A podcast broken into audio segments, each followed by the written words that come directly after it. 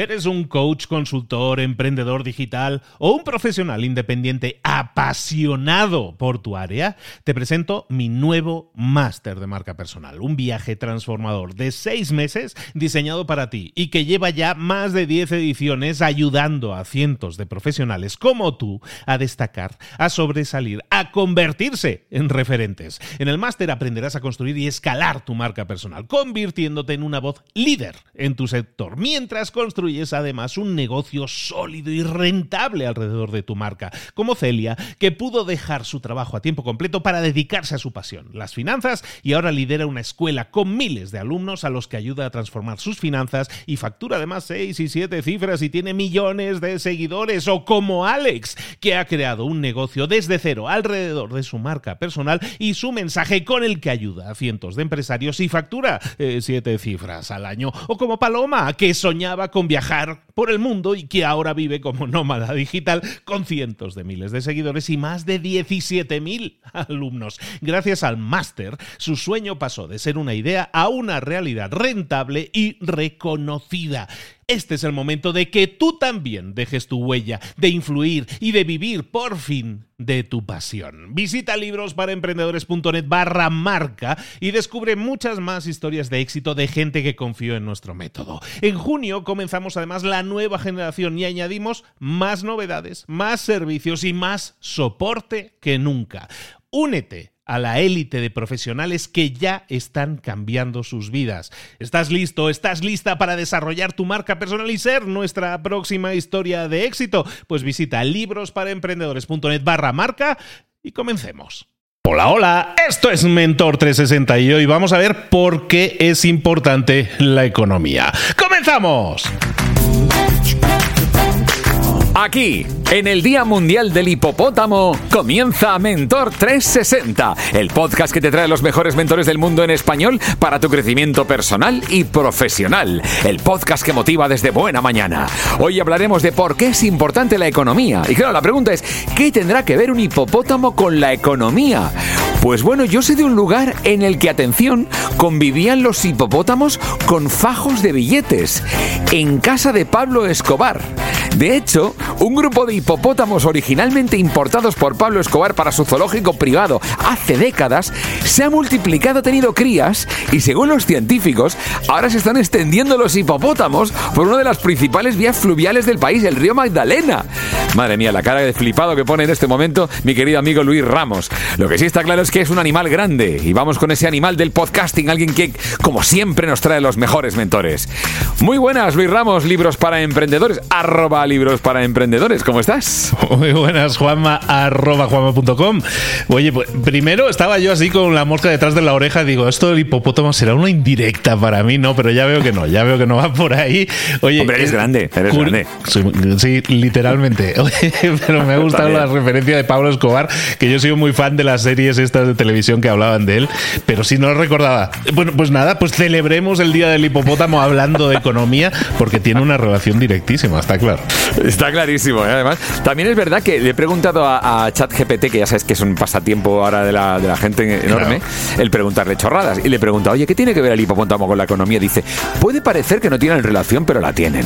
Hay lugares en África en los que gracias a los hipopótamos se favorece la economía porque el turismo va a ver los hipopótamos. Digo, mira, ha encontrado la relación entre economía e hipopótamos. Pero digo, mira, lo mejor será que Luis nos traiga a ese mentor o mentora que seguro que nos va a despejar incógnitas sobre por qué es importante la economía.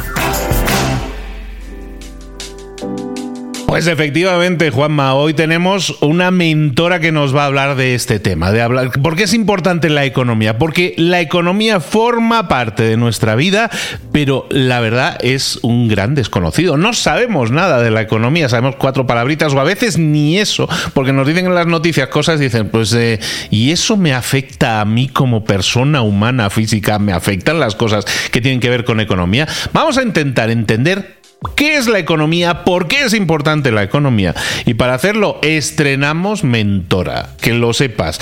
Economista, comunicadora, divulgadora, además colabora, es co-creadora del podcast Así funciona esto, donde nos explica, mediante esa, vais a ver que lo explica todo muy bien, muy claro y nos va a quedar todo clarísimo. Muchísimas cosas que damos por entendidas o decimos que sabemos, pero que no tenemos ni idea. Hoy vamos a hablar de economía, de, de qué es y por qué es tan importante, con Ana Comellas. Ana, ¿cómo estás, querida? Hola Luis, ¿qué tal? Jo, con esta presentación, pues estupendamente. Bueno, pues, nada. pues es que sí que es muy importante. Es que, yo es una cosa, claro. fíjate, eh, yo soy economista de formación y, y nunca me ha parecido tan importante como ahora, porque realmente está en todas partes como el amor. No es tan bonita como el amor, pero es verdad que, que, bueno, pues muchas veces podemos a lo mejor cruzar un puente sin saber cómo está hecho, pero de verdad que no podemos andar por la realidad sin saber cómo funciona la economía, cómo me afecta que suban los tipos de interés, ¿Qué- ¿a qué me va a afectar? ¿A mi hipoteca o no? ¿O si voy a ahorrar, cómo qué va a pasar con esos tipos? ¿El Producto Interior Bruto ha crecido? ¿En qué me implica el crecimiento de un país en mi economía, en mi empresa?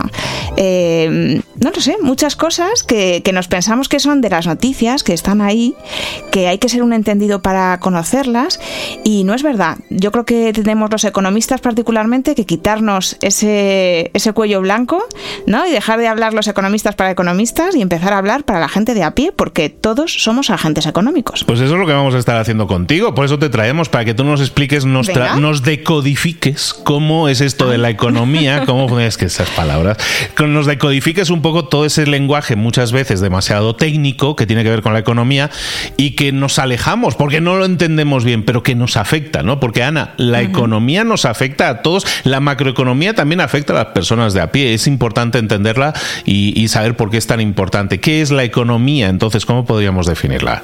Venga, esa, es- esa sería la primera definición, ¿vale? Pues mira, la economía es la forma en la que está organizada una sociedad y la sociedad se organiza para producir, distribuir y consumir eh, bienes y servicios y alcanzar el bienestar de todos sus miembros, ¿vale?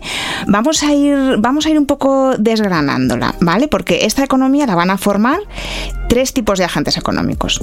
Unos son las familias, otros son las, eh, las empresas y el tercero que sería el Estado. ¿Vale? Entonces, vamos a hablar eh, de esa forma de organizarse una sociedad. Vamos a pensar en una súper sencilla, muy primaria. Una organización de una comunidad de agricultores recolectores, ¿vale? no hay es bueno es una población en la que en la que no hay ningún tipo de especialización. La gente eh, caza o recolecta para su propio consumo. No hay ninguna propiedad. Se pueden organizar a lo mejor un poco de manera eh, bueno, pues que, que haya algún papel un poco más distribuido, puede haber una persona que se dedique más a curar o, puede ser que la sociedad eh, intente velar por el bienestar de personas que están enfermas o de niños y haga esa, esa labor de producción para ellos. Pero bueno, en general digamos que no necesitamos ningún tipo de economía compleja para estar así organizados. Pero luego aparece la la agricultura o la ganadería, ¿vale Luis? Entonces, ahora ya sí tenemos una especialización en el trabajo y tenemos algo que proteger, porque empezamos a tener excedentes, lo que se llaman excedentes en nuestra producción. Eh, ha habido una mejora tecnológica, que, que hablaremos también más adelante de lo que esto implica, y digamos que con el, con el mismo esfuerzo, con el mismo trabajo, vam- vamos a conseguir más alimento, más comida. Y esto que me sobra, yo voy a, a poder eh, acumularlo, que es muy importante, y además comerciar con ello, ¿vale? Pero esta sociedad, más allá de proteger la propiedad privada, no va a necesitar mucho más. Lo que pasa es que ya con esta protección va a aparecer a lo mejor lo que en, una sociedad actual entenderíamos como un pequeño ejército, ¿vale? A ese ejército va a haber que pagarle. Lo mismo le pagamos con, esos bienes que, que, producimos, con eso que recolectamos, con, con lo que obtenemos de los animales, etc. Pero va a llegar un momento en que esa forma de intercambiarnos cosas, que va a ser el trueque de manera primaria, ya no nos va a servir como sociedad. ¿Por qué? Porque yo estoy recolectando manzanas, tú Luis estás eh, cuidando carneros y cuando yo quiera un carnero y te traiga un kilo de manzanas, lo mismo me dices que es que por un kilo de manzanas solamente me puedes dar medio carnero. Y, yo es que quiero el carnero vivo porque quiero sacar leche, ¿no? Y entonces va a aparecer el dinero.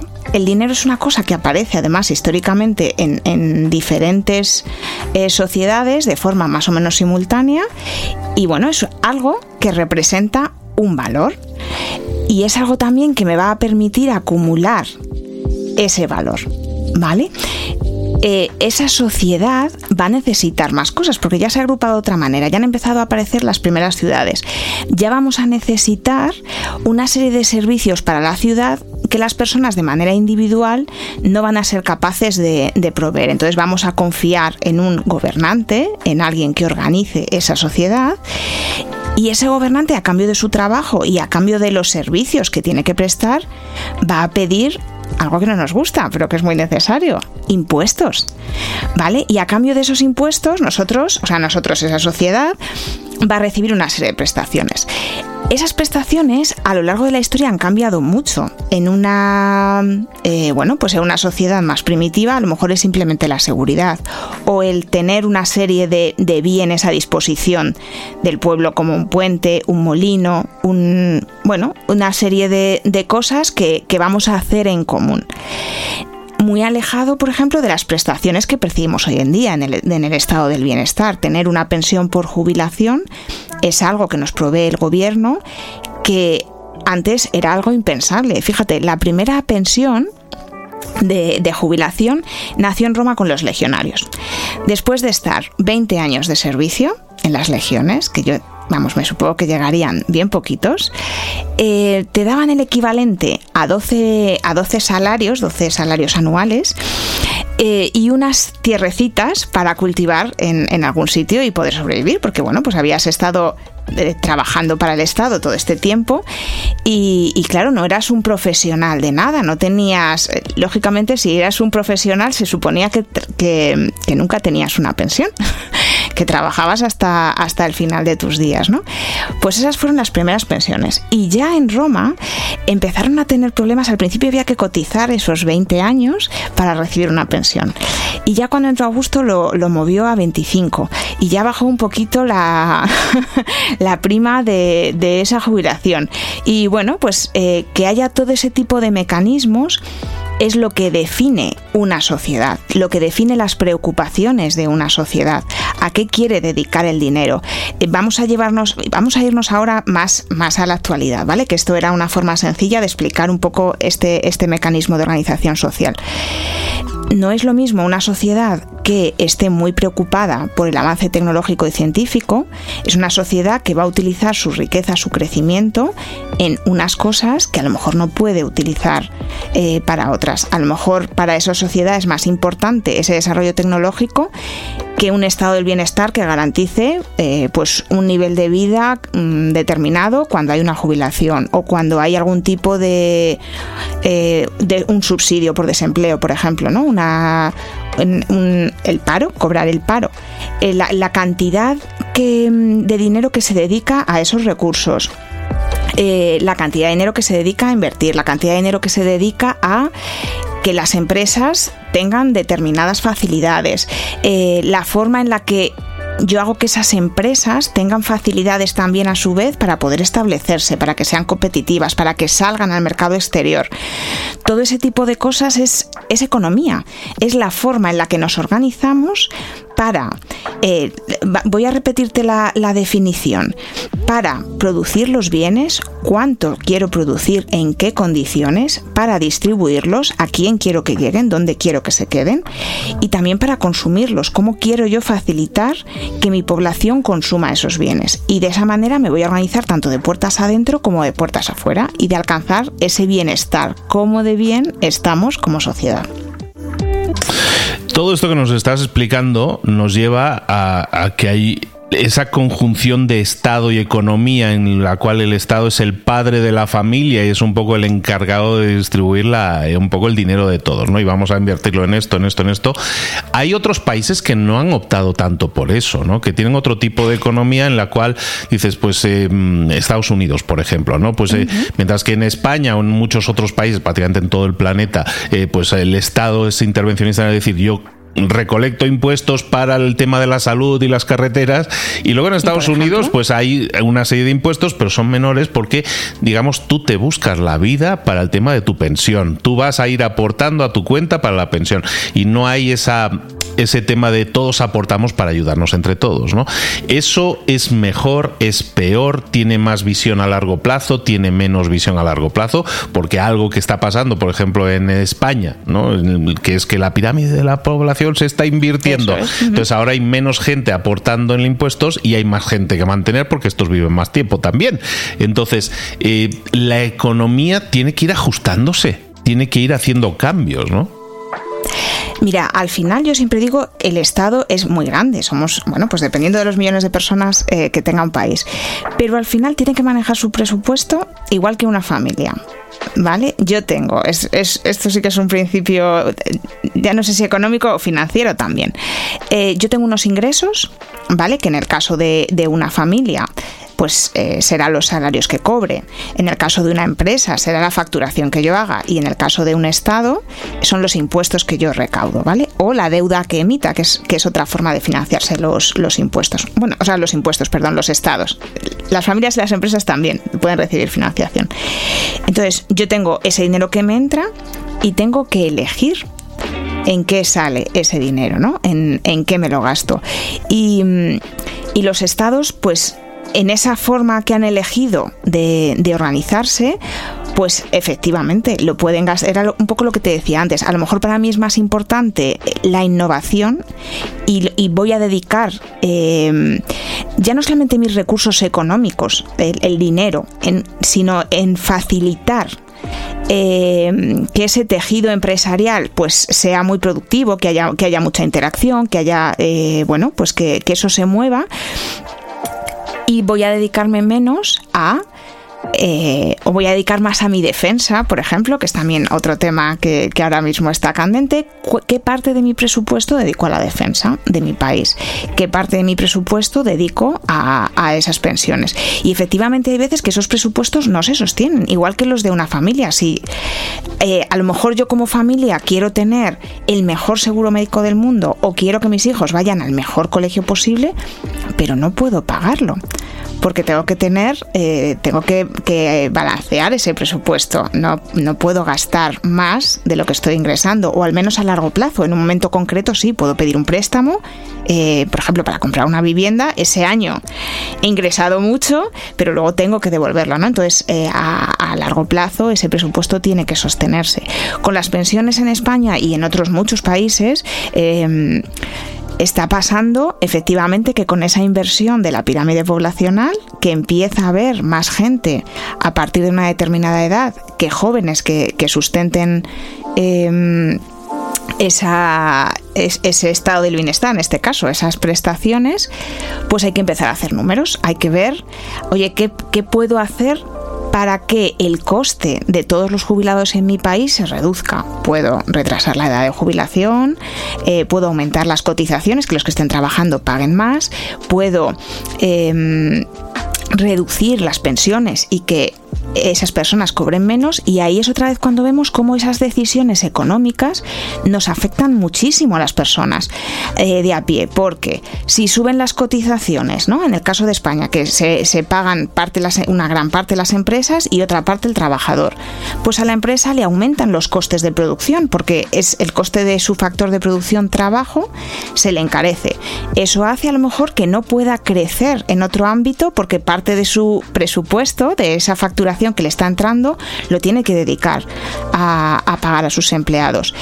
Eh, si bajo, el, si, eh, bajo las pensiones, la prestación que estoy dando, pues la gente mayor va a poder eh, afrontar menos su consumo del día a día porque va a tener menos dinero disponible para hacerlo, ¿no? Entonces, ahí estamos viendo otro efecto. Y ese efecto también acaba repercutiendo en el Estado, porque menos consumo también es menos recaudación, por IVA, por ejemplo.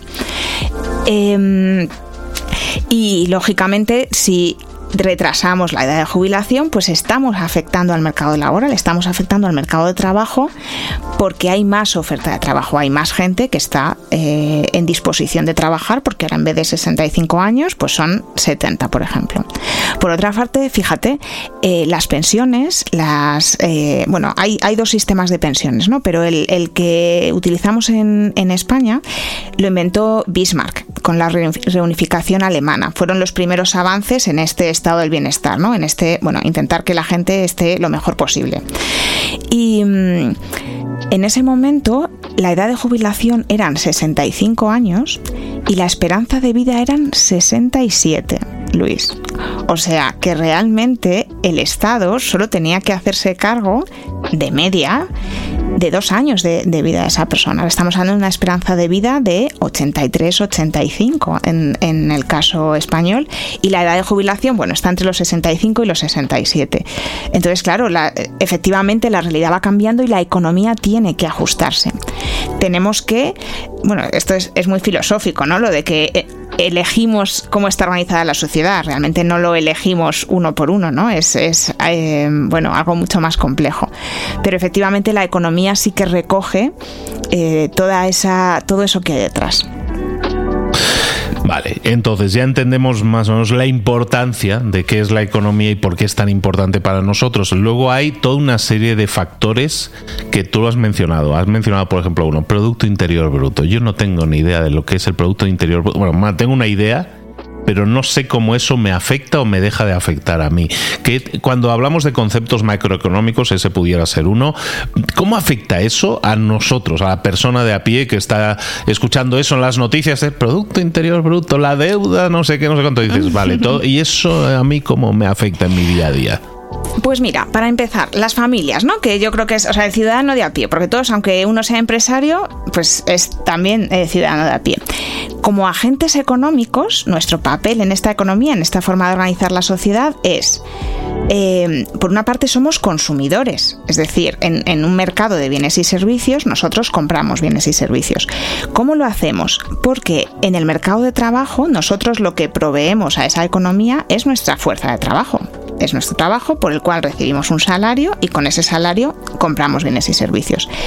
El papel de la empresa como agente económico, ¿cuál es? Pues por una parte, contratar eh, trabajadores para producir los bienes y servicios que se consumen en esa economía y por otra parte, invertir para poder llevar a cabo esa producción. ¿Vale? En, la, en la parte más básica, más básica, si yo soy agricultor, eh, pues por una parte tengo un trabajador que le, le contrato, es el que con una tecnología eh, concreta, pues va a conseguir que yo produzca frutas y verduras que a su vez ese mismo trabajador va a comprar, ¿vale?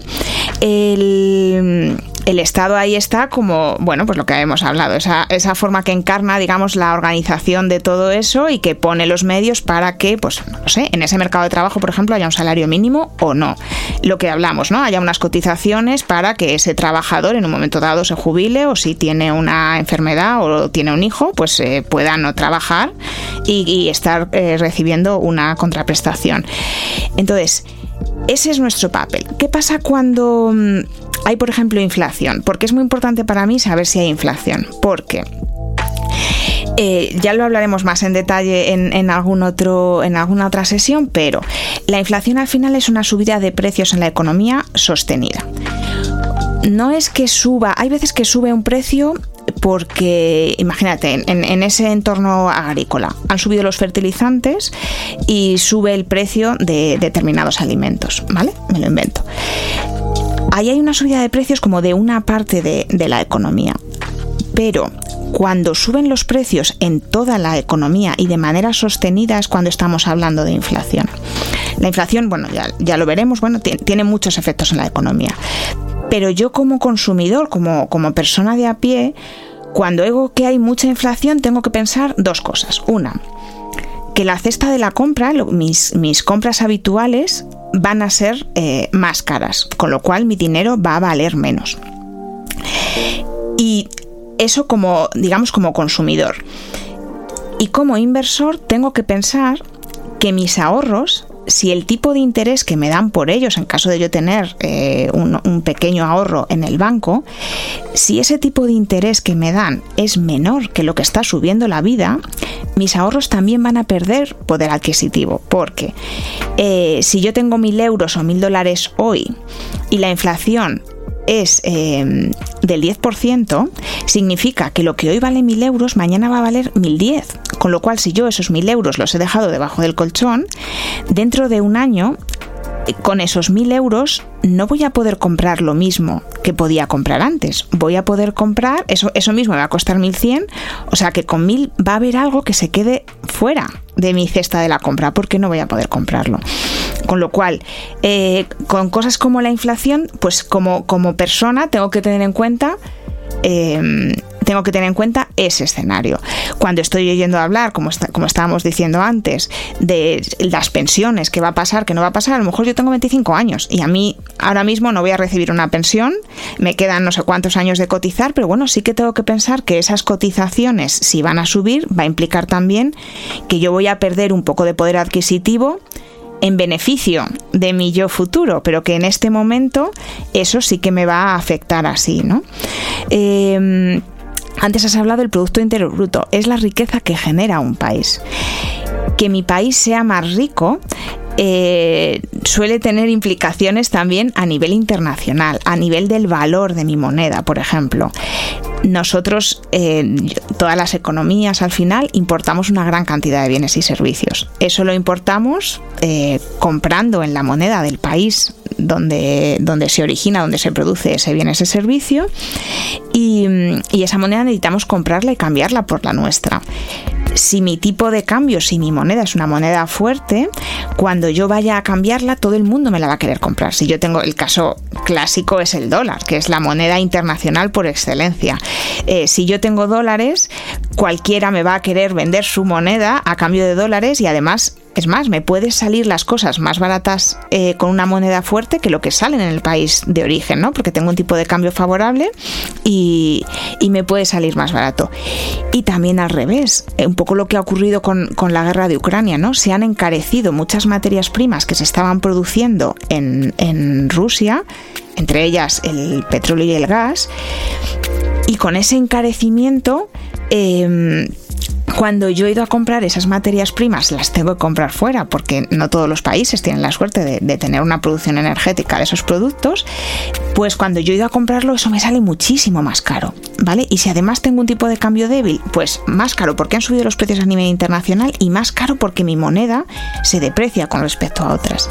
Vale, entonces es verdad que, muchas veces no, no lo vemos, lo damos bueno, pues eh, me ha subido el precio, lo, incorporo, ¿no? A mi, a mi mm, eh, bueno, a, la información que, me da, que me da ese precio y, mm, y no pienso mucho más allá en, lo que implica, pero es verdad que, nos ayuda a tomar decisiones sobre, sobre qué cosas podemos hacer, ya te digo, con, con economías muy pequeñitas. No nos hace falta... Em, ser un gran inversor o tener eh, grandes, no sé, grandes consumos para ser muy consciente de lo que está pasando y tomar unas decisiones u otras. Ana, una última pregunta me venía a mí a la mente, o siempre he tenido esa, duda de cómo podemos hacer para explicar bien el tema de la deuda. Eh, si yo soy una familia y yo necesito comprarme una casa, me voy a pedir una hipoteca, voy a pedir un crédito al banco que me va a prestar dinero con una cierta tasa de interés. Los países también hacen eso. Los países también piden créditos al banco, a un banco más grande o a nivel más internacional, pero también piden dinero y les prestan dinero. Pero yo siento que cuando yo fallo un mes en el pago de la hipoteca, eh, me viene la policía llamar a la puerta casi. Y, en, y los países aquí como que se prestan dinero, de, eh, tienen unas deudas mil millonarias y aquí no pasa nada. ¿Qué es eso de la, de la deuda y todo eso? ¿Y cómo nos afecta? Porque parece que se, que se trata diferente cuando es una familia que pide un crédito que cuando es un país el que pide un crédito. Parece que es más laxo el tema. O no, o simplemente es una apreciación. No, no, es verdad que es diferente. ¿Por qué? Porque la garantía que da un país como tal, que tiene una capacidad de generar riqueza muy grande, no la da una familia, no la da una empresa. Por eso también los tipos de interés, que ya veremos también más adelante, no es lo mismo el tipo de interés que te cobran a ti cuando vas a pedir una hipoteca que el que le cobran a un Estado por emitir deuda. ¿Vale? Al final los Estados era un poco lo, lo que, lo que hablábamos antes, tienen un presupuesto yo recaudo una cantidad de dinero con una serie de impuestos, que serán más altos, más bajos, más como sea, según cómo yo quiera organizar ese país, y tengo una serie de gastos, que es lo mismo, serán más, serán menos en función de cómo quiera yo organizar ese país, ¿no? ¿Qué es lo que pasa cuando tengo menos ingresos que gastos? Pues igual que tú, lo mismo, te toca ir al banco o tiras de tarjeta de crédito sin, sin ir a pedir préstamos, ¿no? Hay un mes que tal, tiras de tarjeta de crédito y ahora pagarás el que viene. Pues lo que hacen los gobiernos es emitir deuda. Eh, piden prestado a, eh, bueno, pues a los propios ciudadanos también, porque puedes emitir letras del tesoro, por ejemplo, que es que puedes pedir prestada directamente a la ciudadanía, eh, o puedes emitir otro, bueno, la deuda normalmente del, Estado la puede comprar cualquiera, ¿no? Pero bueno, te la pueden comprar otros países, te la pueden comprar bancos centrales, pues emites deuda y la compran. ¿Qué es lo malo de, de estar muy endeudado? Pues es lo mismo que en las familias al final o que en las empresas. Cuando yo tengo mucha deuda, tengo poco margen de maniobra para poder hacer cosas. ¿Por qué? Porque hay una gran parte de lo que yo ingreso que ya está eh, reservado o hipotecado para pagar esa deuda. Con lo cual, en el momento que yo tenga que hacer una, como, como gobierno, ¿no? Pues por ejemplo, la, pandemia, ¿no? que a todos los gobiernos les ha tocado su presupuesto porque de repente han tenido que subvencionar una serie de cosas para que la economía siguiese funcionando, no se parase, para que siguiese habiendo sangre en un cuerpo que en ese momento estaba parado. Em, pues han tenido que inyectar dinero, han tenido que ayudar a determinados sectores, etcétera si yo no tengo deuda y tengo ahorros, soy mucho más capaz de hacer cosas. Puedo ser mucho más arriesgado, puedo hacer muchas más cosas. Al revés, si tengo muchísima deuda, estoy con el agua al cuello. También los estados. Y em, si sigo tirando de deuda, si me sigo endeudando, porque efectivamente de alguna manera me la van a dar, aunque sea, aunque sea subiendo los tipos de interés, que eso va a hacer, o sea, va a encarecer la deuda y va a ser que sea todavía más gravoso devolverla. Em, si yo me sigo endeudando, endeudando, al final me estoy comiendo la propia riqueza del país en pagar intereses. Al final estoy quitando a la ciudadanía, porque precisamente tengo que pagar muchos intereses, me quedan menos de mis presupuestos para poder hacer frente a construir carreteras, em, fomentar eh, pues que haya energía renovables con una serie de ayudas, por ejemplo, o, bueno, pues eh, hacer frente a prestaciones, a los propios gastos del gobierno. Organizarse como país tiene gastos. Eh, necesito gente trabajando para, pues bueno, para hacer todas esas cuentas, para dar todos esos servicios. Necesito contratar, eh, bueno, empleados públicos en un régimen u otro, pero tengo que pagar para que ese servicio sea provisto.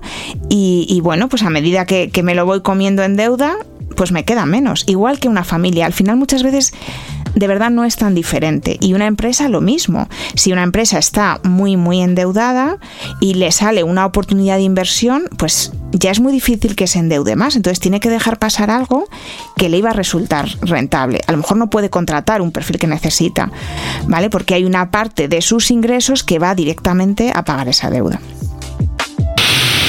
En definitiva, que lo ideal, deudas las menos, vamos a acumular un, poco de ahorro que nos permita invertir, ¿no? Al final lo que hace la riqueza en una familia, eso pues es generar ingresos, generar ingresos del trabajo que luego puedas utilizar sabiamente, ¿no? Para propiedades o para inversión y hacerlo de esa manera. Vivir endeudado, pues eh, tarde o temprano te va a pillar el ratón, te va a pillar el toro, ¿no? Entonces hay que, hay que ir con cuidado con eso seas familia o seas países también. ¿eh? O seas país, efectivamente. Bueno, pues eh, lo vamos a dejar aquí, Ana. Estamos, estamos hablando con Ana Comellas de, de, economía, de conceptos de economía que a lo mejor no tenemos tan aterrizados y tú nos estás ayudando a llevarlos a un lenguaje común y sobre todo más cercano, más entendible por todos, para que también podamos, como estábamos diciendo ahora, tomar mejores decisiones, saber qué estamos haciendo y el peligro que eso puede conllevar o las ventajas que puede conllevar en el futuro. Ana, ¿dónde te podemos localizar, saber más de ti por si alguien quiere contactarte y hacerte ahí la, el chismorreo de, oye, te he estado escuchando y hay un tema que te quería preguntar? ¿Dónde te pueden localizar? Pues mira, donde estoy más eh, activa quizá es en LinkedIn, que para mí ha sido una, una red el que no había utilizado hasta hace relativamente poco y que me parece muy interesante. Siempre me gusta entrar, como además vas, vas un poco eh, eligiendo los temas que, te apetece, que te interesa, es, diferente a otras redes sociales. Entonces, por ahí, por mensaje directo, eh, encantada.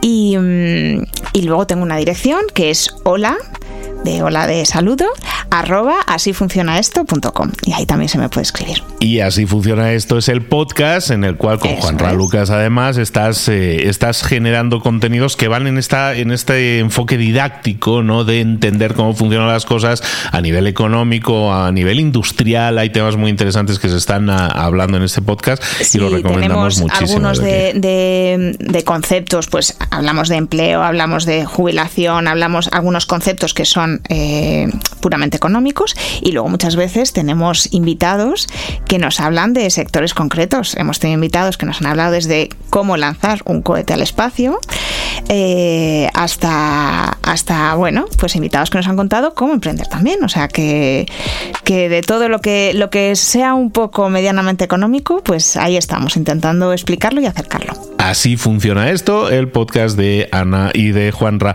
Eh, Ana, te esperamos aquí muy pronto regresa y continuemos hablando de estos conceptos y nos vayas decodificando cómo funciona esto de la economía. Muchísimas gracias y nos vemos muy pronto. Muchas gracias, Luis. Pues otra vez hablando de negoci, al negoci es al negoci, que decimos en, Barcelona ciudad, de donde somos aquí Mr. Luis y yo. Eh, bueno, a ver, me ha encantado la entrevista, como siempre. Qué bien hablar de temas como la economía así, de esta manera que lo entendamos todos. Claro, lo que dice Ana, eh, nuestra invitada de hoy, nuestra mentora de hoy. Claro, Ana Comellas dice, es que la economía es importante para la vida diaria, no es una cosa alejada. Y es importante explicarla de forma fácil de entender. Claro, nos habla de la economía como, como una sociedad que se organiza para producir, para distribuir para usar los bienes para mejorar la vida de la gente. Y hablaba de esos tres grupos principales en la economía, que son las familias, la economía familiar, las empresas, la economía empresarial y el gobierno, la economía estatal. Entonces, claro, la economía empezó como algo muy sencillito, fue evolucionando con el tiempo, empezó a hablar nuevos términos, como por ejemplo la inflación habló de ese aumento constante de los precios que tanto nos gusta, que cada vez que vas al mercado te cuestan las cosas mucho más, maravilloso, y que además esos gobiernos que tienen que pedir prestado y que eso aumenta los intereses. En fin, tantas y tantos conceptos que menos mal que está Ana, que bueno, que, menos mal que está Luis, que nos trae a Ana para que nos cuente cómo es la economía, Luis. Menos mal. Pues, eso, eso, no tiene mérito, eso no tiene mérito. Hablo un poquillo de buenos contactos sí puedo tener, pero bueno, Ana, que es súper economista, Banco de España, nivelazo, pues nos trae esa información, ¿no? El, tema de, los romanos, ¿no? El tema de los romanos que decía de, que eran los primeros que tuvieron pensiones o cosas como los salarios. Sabes que el salario viene de, sal, de la sal, de, se, se pagaba en Necesaria. sal. Entonces, ese tipo de cosas tiene que ver con la, con la historia de la economía, de dónde venimos, para entenderlo mejor, porque son cosas, ese tipo de cosas que damos por sentadas, no están ahí, es, es, algo que nos sobrevuela la economía y no podemos eh, hacer más que aceptar como es. Sí podemos aprender y saber cómo funciona y entender los entresijos nos permite tomar, yo creo que luego mejores decisiones y entender bien bien cómo están pasando las cosas o por qué los jefes de Estado toman determinadas decisiones. Eso cuando decía lo de Roma, de los legionarios, que después de estar 20 años en servicio en las legiones, que les daban la primera pensión de jubilación y dice, ya, pero llegarían poquitos. Minutos, ¿no? claro, ahí venga a guerrear ahí. Bueno, lo que hombre, es que aparte en aquella época el, la media de vida de la gente eran treinta y tantos años. entre, que la media de la vida era corta y, que la mitad ya los mataban ahí en las Galias. O pillaban unos fiebrones por ahí. En fin, los médicos que había entonces. pero, bueno, los tiempos cambian, Luis, y ahora precisamente en la sección música que todavía no conoces, ahí va esto. Fire is Mind Me.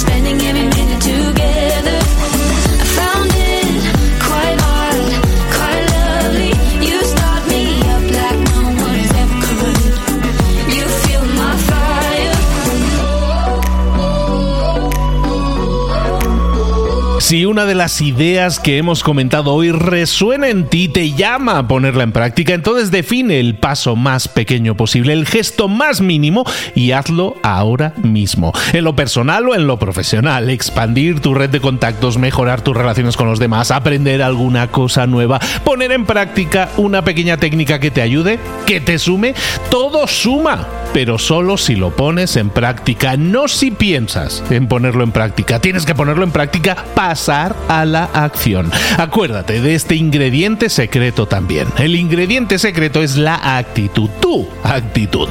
Tu actitud transmite. Si sales a la calle con ganas, la gente lo va a notar. Si sales a la calle sin ganas, la gente también lo va a notar. El mundo está ahí fuera, te está esperando. Por lo tanto, sal ahí fuera, sal a la calle sal con ganas, con actitud. No esperes a mañana. Ya sabes lo que tienes que hacer y ya sabes que lo puedes hacer hoy. No veas pasar la vida, vive la vida. Tienes las mismas 24 horas que tienen los demás. Haz que valgan la pena. Entrega en estas próximas 24 horas tu mejor versión. Te esperamos aquí mañana para continuar creciendo. Te esperamos aquí mañana con más mentores. Pero el día de hoy está completito delante de ti. Así que ponte en pie, pisa fuerte, respira hondo, sal ahí fuera y conquista tu día. ¿Eres un coach, consultor, emprendedor digital o un profesional independiente apasionado por tu área? Te presento mi nuevo máster de marca personal, un viaje transformador de seis meses diseñado para ti y que lleva ya más de 10 ediciones ayudando a cientos de profesionales como tú a destacar, a sobresalir, a convertirse en referentes. En el máster aprenderás a construir y escalar tu marca personal, convirtiéndote en una voz líder en tu sector, mientras construyes construyes además un negocio sólido y rentable alrededor de tu marca, como Celia, que pudo dejar su trabajo a tiempo completo para dedicarse a su pasión, las finanzas, y ahora lidera una escuela con miles de alumnos a los que ayuda a transformar sus finanzas y factura además seis y siete cifras y tiene millones de seguidores, o como Alex, que ha creado un negocio desde cero alrededor de su marca personal y su mensaje con el que ayuda a cientos de empresarios y factura eh, siete cifras al año, o como Paloma, que soñaba con viajar por el mundo y que ahora vive como nómada digital con cientos de miles de seguidores y más de 17.000 alumnos. Gracias al máster, su sueño pasó de ser una idea a una realidad rentable y reconocida. Este es el momento de que tú también dejes tu huella, de influir y de vivir por fin de tu pasión. Visita librosparaemprendedores.net barra marca y descubre muchas más historias de éxito de gente que confió en nuestro método. En junio comenzamos además la nueva generación y añadimos más novedades, más servicios y más soporte que nunca. Únete a la élite de profesionales que ya están cambiando sus vidas. ¿Estás listo? ¿Estás lista para desarrollar tu marca personal y ser nuestra próxima historia de éxito? Pues visita librosparaemprendedores.net barra marca y comencemos.